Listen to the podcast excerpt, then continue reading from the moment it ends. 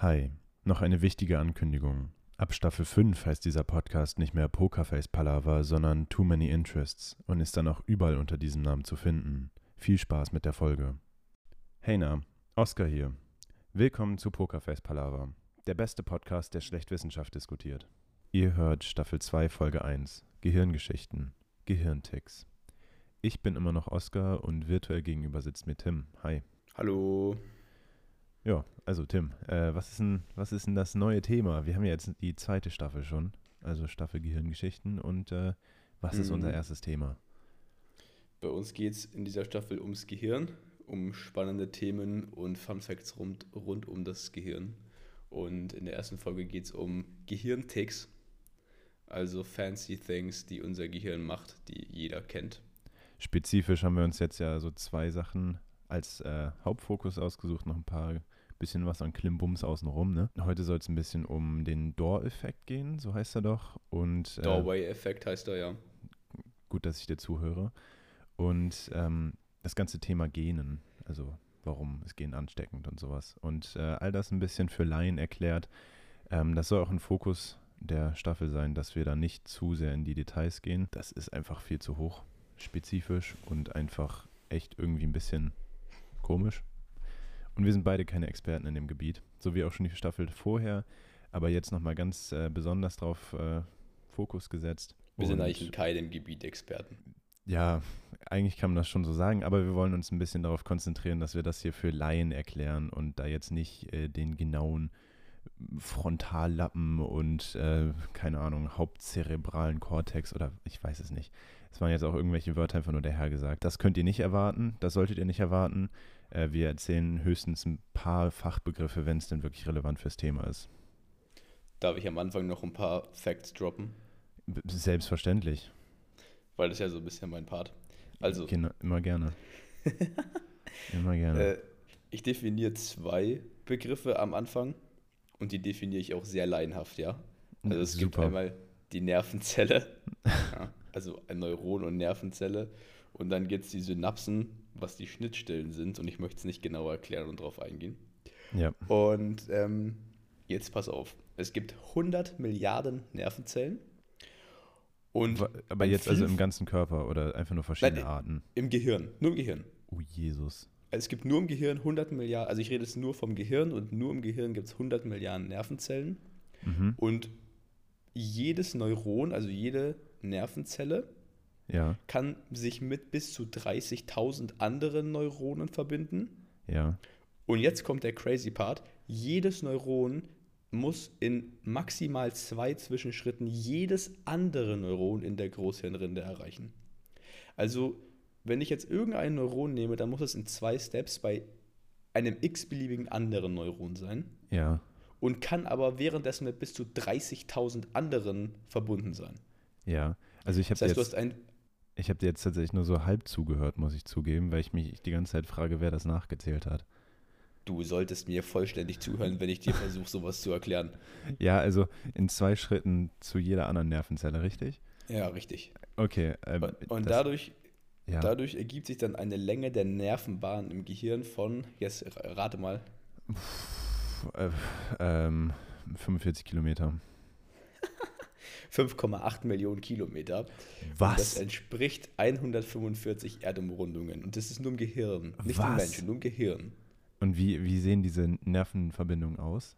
Also, was Entschuldigung, kann kannst du bitte aufhören, mich solche Sachen zu fragen? Nee, ich meine, ist das jetzt einfach. Also, ja, nein, nein, also du hast ja quasi, du hast, du hast Neuronen, ja. das kannst du dir vorstellen wie so einzelne Punkte. Mhm. Und eine Synapse ist einfach nur eine Verbindung zwischen diesen beiden Punkten. Das heißt, stell dir vor, du kennst auch diese Molekularaufbau-Dinger Ja, ja. aus dem Chemieunterricht. Aus So Wissen macht A. dir- Aus Wissen macht A. ja, die sind gut. so diese ganzen kleinen Kügelchen mit den Strichen. So kannst du dir das vorstellen, nur in extrem, extrem, extrem klein. Wahnsinn. Und wenn du dir jetzt vorstellst, dass die ganzen Wege quasi zwischen diesen, wenn du dir allein vorstellst, schau mal, ein, ein Neuron, Ja. jedes Neuron, du hast 100 Milliarden Neuronen und jedes davon ist untereinander verbunden. mhm. Über maximal zwei Steps. Dann kannst du dir vorstellen, dass es halt enorm lange Strecken sind, Ja, klar, aber weil es halt einfach enorm viel ist. ist ja und nicht das so viel Platz im Kopf. Also, Es es hängt auch von der Person ab, aber ich meine, Wahnsinn. Ja, bei manchen ist auch viel Luft drin. Ist es jetzt ein Aber- auf mich oder nee? Nein, nein. Aber es, ich finde es auf jeden Fall krass, dass es 145 Erdumrundungen sind, nur mit dem, was wir im Kopf haben. Also wir reden jetzt hier nicht vom Kopf in den Fuß und zurück, sondern das ist wirklich einfach nur im Hirn. Krass. Das ist. Und das ähm, finde ich schon Das ist crazy. nicht wenig. Das ist echt nicht wenig. Hätte ich auch nicht gedacht, irgendwie. Also offensichtlich, ich habe ja ein bisschen weniger geraten. Aber ähm, Naja, das Gehirn ist die komplexeste Ecke im Körper. Ich glaube, das komplexeste Organ, was die Natur jemals hervorgebracht hat. Von dem her. ja, obwohl ich tatsächlich gerade eben gelesen hatte, dass äh, das Gehirn nur als Teil vom Nervensystem zählt. Also eigentlich nur ja, der im Kopf gelegene Teil des Nervensystems. Also ist jetzt auch wieder eine Frage für die tatsächlichen Biologen, ob es dann äh, als eigenes Organ zählt oder einfach nur als Teil eines größeren Organs.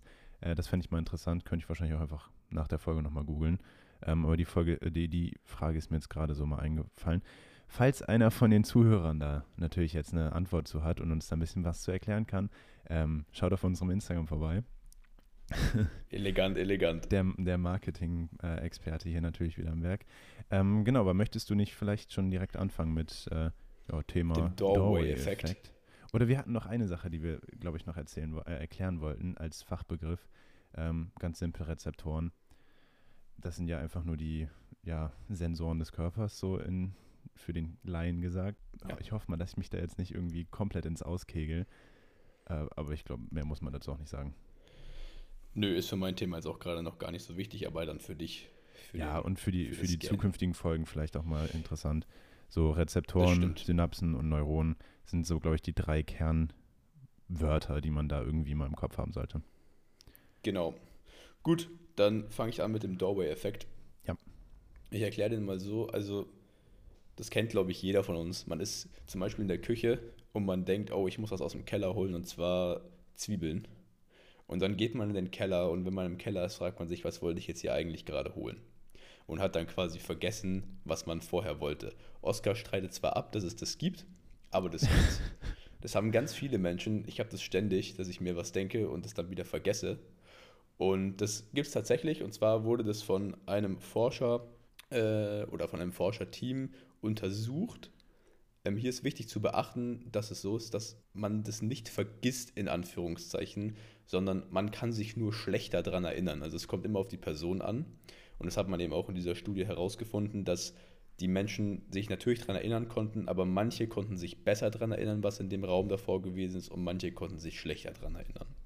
Mhm. Und das Ganze funktioniert quasi so, das ist auf einen Urzeitmechanismus zurückzuführen, der so funktioniert hat, dass wenn der Höhlenmensch in Anführungszeichen die Höhle verlässt, dass dann automatisch im Hirn in Anführungszeichen aufgeräumt wird, damit der Kopf für die Jagd oder für andere Sachen frei ist, weil sie natürlich Mhm. dann auch mit Gefahren rechnen mussten und sich nicht mehr darum kümmern konnten, wie sie jetzt ihr Esszimmer einrichten. Aha. Und unser Gehirn ist zum Teil, zu einem Teil eben an räumliche Strukturen gekoppelt. Äh, Das ist falsch, nicht das Gehirn. Gedanken werden unter anderem eben an räumliche Strukturen gekoppelt. Ja, das kennt man aber ja, glaube ich. Also wenn man Genau. äh, lernt oder sowas, dann sollte man ja auch häufig sich Sachen irgendwie aufschreiben und dann sich aufs Klo hängen und sowas. Ähm, ich weiß nicht, ob du das kennst, dass man äh, quasi besser, besser lernt, indem man durch, die, durch seine Wohnung läuft oder durch sein Haus läuft und äh, an verschiedenen Orten diese ganzen kleinen äh, Notizzettel sieht und sich dann immer an verschiedene Sachen erinnert, damit die dann halt quasi gespeichert werden. Ja, oder also auch zum Beispiel auf Stifte. Also man lernt definitiv besser, wenn man sich Sachen aufschreibt und aufs Klo hängt, willst du mir damit sagen? Nein, ich meinte, dass man es an, äh, an Örtlichkeiten koppelt. Ja, Das war ja, jetzt ja, nur so auf ein Beispiel. Fall. Auf jeden Fall, also das ist auf jeden Fall so. Und im Grunde ist es so, dass es uns eigentlich ein bisschen unnütz erscheint, weil wir uns denken, nervig, jetzt muss ich wieder zurückgehen und damit es mir wieder einfällt. Mhm. Aber das ist eigentlich sehr nützlich, weil es so funktioniert, wenn wir uns in einem Raum befinden, dann schnürt unser Gehirn ein Erinner, also ein Gedanken, ein Erinnerungspaket. ja. Und wenn ich jetzt aus der Tür rausgehe, dann ist es für das Gehirn wie so eine kleine Grenze, wie so eine Barriere, die sagt, okay, neuer Raum. Alles, was davor war, packe ich jetzt mal kurz zusammen, speichere das als diesen Raum ab und schiebe es in den Hinter Hintergrund, ja. damit ich für den neuen Raum wieder frisch bin. das ist so. eigentlich praktisch, ja. Und das Krasseste ist, dass dieses Phänomen nicht nur auftritt, wenn ich wirklich physisch den Raum verlasse, sondern wenn ich jetzt gerade an, wenn ich angenommen, ich lerne jetzt gerade für Mathe und bin total in Mathe drin und dann switche ich aber meinen kompletten Gedankenkomplex quasi zu Skifahren, dann ist es genau derselbe Effekt. Also das tritt auch auf, wenn ich dann ähm, also wenn ich jetzt Mathe lerne und ich denke mir, ich will was zu essen bestellen und zwar eine Pizza und dann denke ich an Skifahren, dann werde ich mich danach vermutlich nicht mehr so gut daran erinnern können, was ich für eine Pizza bestellen wollte, wenn, als wenn ich jetzt wieder mir mein Mathebuch hinlege und über Mathe nachdenke. Und das finde ich Wahnsinn. Also was ich jetzt äh, ein bisschen raushöre, ähm, ich habe für mich selber so ein bisschen festgestellt, wenn ich beispielsweise beim Arbeiten oder sowas, äh, beim Coden höre ich gerne Musik und zwar eine bestimmte Art von Musik, so Lo-Fi, Hip-Hop, das habe ich hier schon mal erzählt. Ja. Und wenn ich dann aufhöre, diese Musik zu hören, dann bin ich da meistens raus. Aber wenn ich anfange zu hör, hören, bin ich meistens schon mit dem Kopf so ein bisschen in diesem Modus drin. Ist es dann vergleichbar? Also ja, genau. Das ist genau dasselbe, nur dass er sich eben, dass sich dein Hirn dann nicht an die räumliche Struktur gekoppelt hat, oder mit Sicherheit auch, aber eben auch an eine Audiostruktur gekoppelt hat und sagt, mhm. okay, immer wenn ich diese Musik höre, dann kramt das Gehirn dieses eine Package raus ja. und dann geht es wieder los. Okay. Und ähm, das ist halt, das ist eigentlich echt ein super Feature, weil es uns eben die Möglichkeit gibt, uns voll und ganz auf ein Thema zu fokussieren, mit dem wir gerade arbeiten, aber die Gedanken, die wir davor hatten, die jetzt nicht konkret eine Erinnerung sind, also der Gedanke, den ich hatte, ich muss was holen oder ich muss jemandem eine Nachricht schreiben, ist jetzt nichts, was ich mir konkret merke und mich in 30 Jahren daran erinnern kann.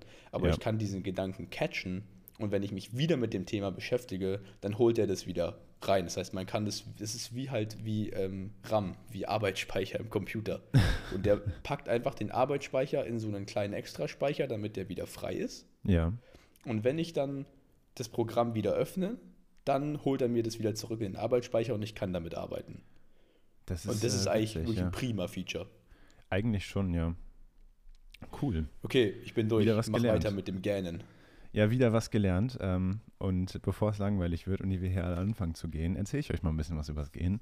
Ähm, du darfst jetzt übrigens applaudieren für diese grandiose Überleitung. Ähm, genau, das Gehen an sich, da gibt es verschiedene Theorien zu. Und zwar gibt es einerseits die soziale, also so eine sozialere Theorie, quasi, dass das Gen einfach ähm, der sozialen Bindung hilft, sozusagen dem äh, Gruppenverhalten äh, hilft und dass wir das quasi nur machen, wenn wir Leute gehen sehen, zu denen wir eine emotionale Bindung haben. Es ist aber relativ sicher, dass das Gen, ähm, dass das Gen mit den sogenannten Spiegelneuronen zu tun hat. Und die Spiegelneuronen äh, ja, sind, wie, wie der Name schon sagt, Neuronen im Kopf, die wir schon relativ ausführlich bei ähm, Affen ähm, beobachtet haben. Allerdings noch nicht so ausführlich bei Menschen. Das Problem an der ganzen Thematik ist nämlich, dass es medizinisch jetzt nicht so viel Sinn hat, herauszufinden, warum wir gehen. Ähm, man hat aber schon ein bisschen was geforscht und äh, das zeigt auf jeden Fall, dass wir Spiegelneuronen haben. Und diese Spiegelneuronen an sich sind verantwortlich für Empathie. Ähm, Empathie für alle Leute, die jetzt das Fachwort nicht so direkt im Kopf haben, ähm, ist einfach nur ja, Mitgefühl beziehungsweise die Fähigkeit, äh, mit anderen Leuten mitzufühlen und äh, Einfühlungsvermögen. In der, in der Situation einzufühlen. Danke. genau, und bei den Menschen ist, sollen diese Spiegelneuronen eben auch ähm, ja, aktiv sein. Und äh, je stärker diese Spiegelneuronen ausgeprägt sind, desto wahrscheinlicher ist man tatsächlich auch, dass man also auch gehen muss, wenn andere Leute gehen. Das heißt, Leute mit einem schlechten Einfühlungsvermögen sind tendenziell eher nicht so leicht mit Genen anzustecken. Und äh, Leute mit einem guten Einführungsvermögen tendenziell eher schon. Und äh, das Problem, beziehungsweise die Frage, die sich dabei noch stellt, ist, äh, warum wir überhaupt gehen. Es gab ja, es gibt ja sozusagen Theorien, die sagen, ja, okay, wir müssen das, um Sauerstoff wieder aufzunehmen oder sonst was. Ähm, es gibt aber auch mittlerweile aktuellere Theorien, die sagen, dass wir unser Gehirn kühlen müssen.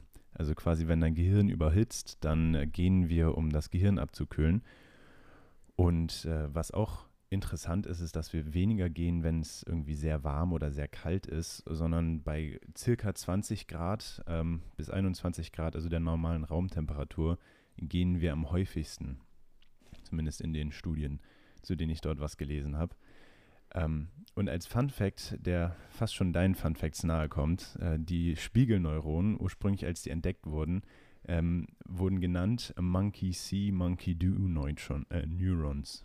Neutrons, ja, ich bin, noch ein bisschen, ich bin noch ein bisschen im letzten Thema hängen geblieben. Ja, tatsächlich. Ähm, und die waren auch gar nicht so geplant, zu entdeckt zu werden, sozusagen. Also es war gar nicht der Fokus von der damaligen Studie, ähm, als da eben Primaten untersucht wurden. Die Primaten hießen Makaken, glaube ich. Ich hoffe mal, das redet man so aus, äh, spricht man so aus. Ähm, und die Forschung, die bei Menschen dort eben äh, gemacht wird, ist jetzt eben noch nicht so tief drin. Äh, die, die wir aber schon dazu gemacht haben, ist häufig im Kontext von Epilepsiebehandlung. Um, mhm. Dort wird nämlich das Gehirn operiert.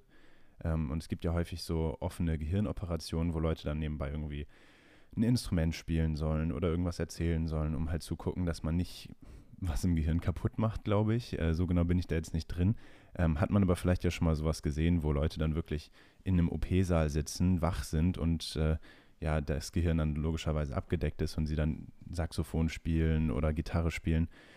Und ähm, ich schätze mal, dass es dann auch ähnlich ist bei diesen Operationen. Und zwar werden dann dort ja, ähm, mit anderen Vor Vorgehensmaßnahmen geguckt, okay, wo im Gehirn könnte diese Epilepsie herstammen.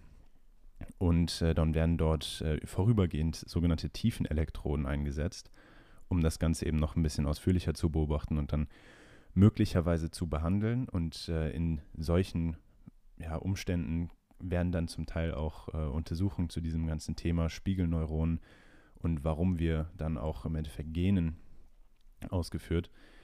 Ich finde es aber eigentlich Wahnsinn, dass nur weil es medizinisch jetzt nicht so extrem bedeutend ist, nicht so viel dazu geforscht wird, also zum Gähnen, weil es ja schon sehr interessant ist. Also ich habe zum Beispiel auch gelesen, dass man nicht nur bei Müdigkeit gehen, sondern eben auch bei Stress und Anstrengung, was auch dazu passt, dass du gesagt hast, Gähnen kühlt so ein bisschen das Gehirn. Ja. Aber ich finde es generell einfach ein sehr spannendes Thema, dass man, dass alle das machen.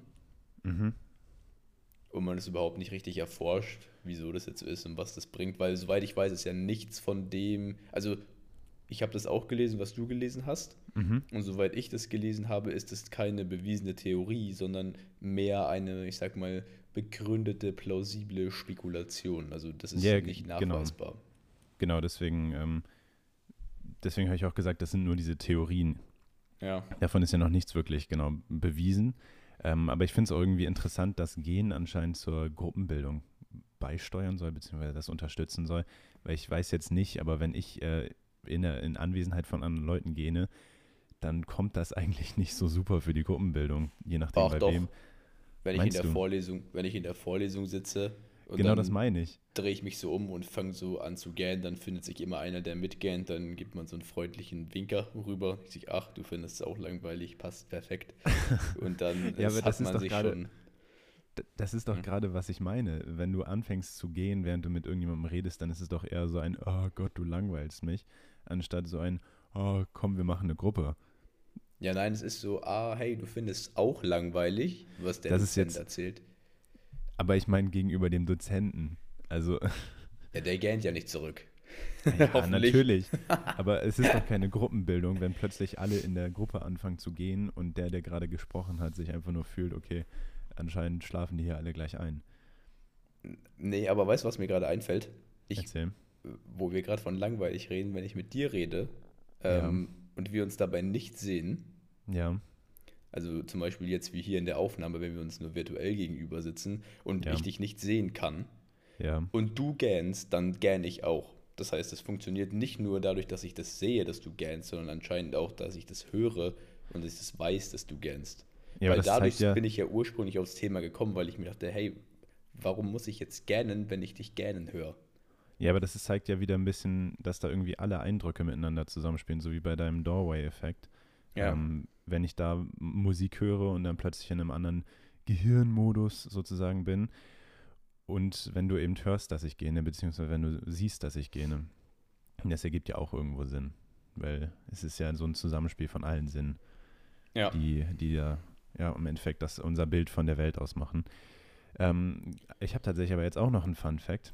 Und zwar, dass wir ungefähr 250.000 Mal in unserem Leben gähnen. Und äh, das erstreckt sich, also bedeutet dann im Endeffekt, dass wir tagtäglich fünf bis zehn Mal gehen. Warte, ich muss kurz gähnen. Langweile ich dich schon, oder was? Nee, das war gerade wirklich ein Zufall. Aber ich habe erst gedacht, wo du gesagt hast, 250.000 ist wenig, aber wenn du sagst 5 bis 10 Mal gern, das kommt schon hin. Obwohl, Ja. wenn man, ob, obwohl, also manchmal gern ich bestimmt häufiger. Manchmal bestimmt aber auch weniger. Ja, das dachte ich mir auch. Aber man Also es gibt bestimmt Tage, wo manchmal, man fast nicht gähnt. man gähnt doch auch manchmal so zum Druckausgleich in der Höhe. Warte mal, gähnt man da? Ja, aber das ist wohl nicht der richtige Grund dazu. Also das ist wohl irgendwie ein Nebeneffekt, einfach nur, dass man das nutzen kann. Ich weiß nicht, es gibt ja Leute, die können auf äh, Knopfdruck sozusagen gähnen. Äh, Gehöre ich zum Glück auch dazu, weil es echt sehr praktisch ist, wenn man in der Gondel sitzt oder so. Ähm, aber das ist wohl nicht der Hauptgrund. Wie gesagt, der Hauptgrund nach den Theorien, die ich gelesen habe, ist, äh, dass man sein Gehirn abkühlt. Ich weiß nicht, irgendwie stelle ich mir es auch witzig vor. Ähm, wie wie soll das funktionieren? Weil ich habe jetzt nicht das Gefühl, dass mein Hals so direkt zu einem Gehirn verbunden ist. Weißt du, ist dann einfach nur die Frischluft, die da reinkommt, die das Blut dann im Endeffekt abkühlt? Oder Ja, ich habe gelesen, dass eben das tiefe Einatmen ja so extrem viel neuen Sauerstoff und Frischluft aufnimmt. Mhm. Und das hängt wahrscheinlich dann auch mit der Temperatur zusammen, dass ich eben bei diesen 20 Grad am besten gähne. Und wenn es Mhm. zu kalt ist, dann ist es nicht gut. Und wenn es zu warm ist, auch nicht. Das heißt, wenn er sagt, okay, jetzt die richtige Temperatur, perfekt für mein Gehirn, ich habe 37 Grad im Kopf Mhm. und äh, ich habe 20 Grad Außentemperatur und jetzt gehe ich mal richtig tief und befördere so viel frische Luft in meinen Atem, in meine Atemwege, dass das sich irgendwie dann auf, oh, oder vielleicht, ah, vielleicht, wenn du durch die Nase einatmest, dann bist du ja schon sehr nah am Hirn. Und wenn du dann durch die Nase einatmest und dann so runter gehst, vielleicht. Aber wenn du äh, gähnst, dann, also ich atme nicht durch die Nase, wenn ich gähne. Moment, ganz kurz, warte, ich probiere kurz aus. Das ist natürlich Ja, so auch wunderbares Podcasting, wenn wir sagen, komm, ich probiere kurz auszugähnen, dann freuen sich alle an. Zuhörer. Ja, genau. Also ich kann mir uns an. nur, ich kann mir nur vorstellen, dass das, also ich weiß es natürlich nicht, aber ich kann mir vorstellen, dass es halt einfach durch den großen Teil an, also großen Amount of Sauerstoff und Frischluft ähm, dazu kommt, dass das einfach allgemein der Körper ein bisschen runtergekühlt wird. Aber Ja. ich glaube jetzt nicht, dass du dein Gehirn da 3, 4 Grad, also weiß nicht. Ja, ich schätze, das wird sein. Ich schätze, so, Oder so oder so ähnlich wird sein. Wenn ihr da, wie gesagt, äh, bessere Insights zu habt, dann schreibt uns gerne. Und äh, last but not least, ein kleiner Fact. Äh, und zwar ist tatsächlich, wenn man dieses ganze Empathiezeugs betrachtet, relativ egal, zu wem wir jetzt die emotionale Bindung haben. Bedeutet Nationalität, Geschlecht oder die Situation, in der wir stecken, ist da relativ egal. Ähm, sondern einfach nur die Nähe, die emotionale Nähe zu der Person. Also beispielsweise, wenn unsere Eltern gähnen, dann äh, ist es egal, in welcher Situation wir gerade stecken, sondern dann gehen wir tendenziell eher, als wenn unser neuer Mitstudent oder neuer Kollege oder sowas gähnt, weil wir den noch gar nicht gut kennen. Ah, echt krass. Also Ja. je enger die emotionale Verbindung ist, desto eher spiegel ich das Verhalten. Ja, genau. Das ist äh, zumindest nach meinem Verständnis von diesen Spiegelneuronen der Fall. Das ist sehr interessant. Also auch wieder ein bisschen was gelernt. Ich hoffe auch, äh, die ganzen Zuhörer haben ein bisschen was gelernt. Gibt es sonst noch irgendwas zu erzählen? Ich weiß nicht. Sonst könnten wir es ja auch fast schon beenden. Ja, ich denke, wir können die Folge ganz gut beenden und hören uns dann nächste Woche mit der nächsten Folge. Genau. Es geht weiter in der Staffel Gehirngeschichten. Und äh, auch da erzählen wir dann wieder ein bisschen was äh, zum Gehirn und probieren nicht so viel ins Mikrofon zu gehen. Richtig. Dann äh, schönen Tag, schönen Abend, schönen Mittag oder schönen Morgen. Und von meiner Seite, ciao. Ciao, ciao.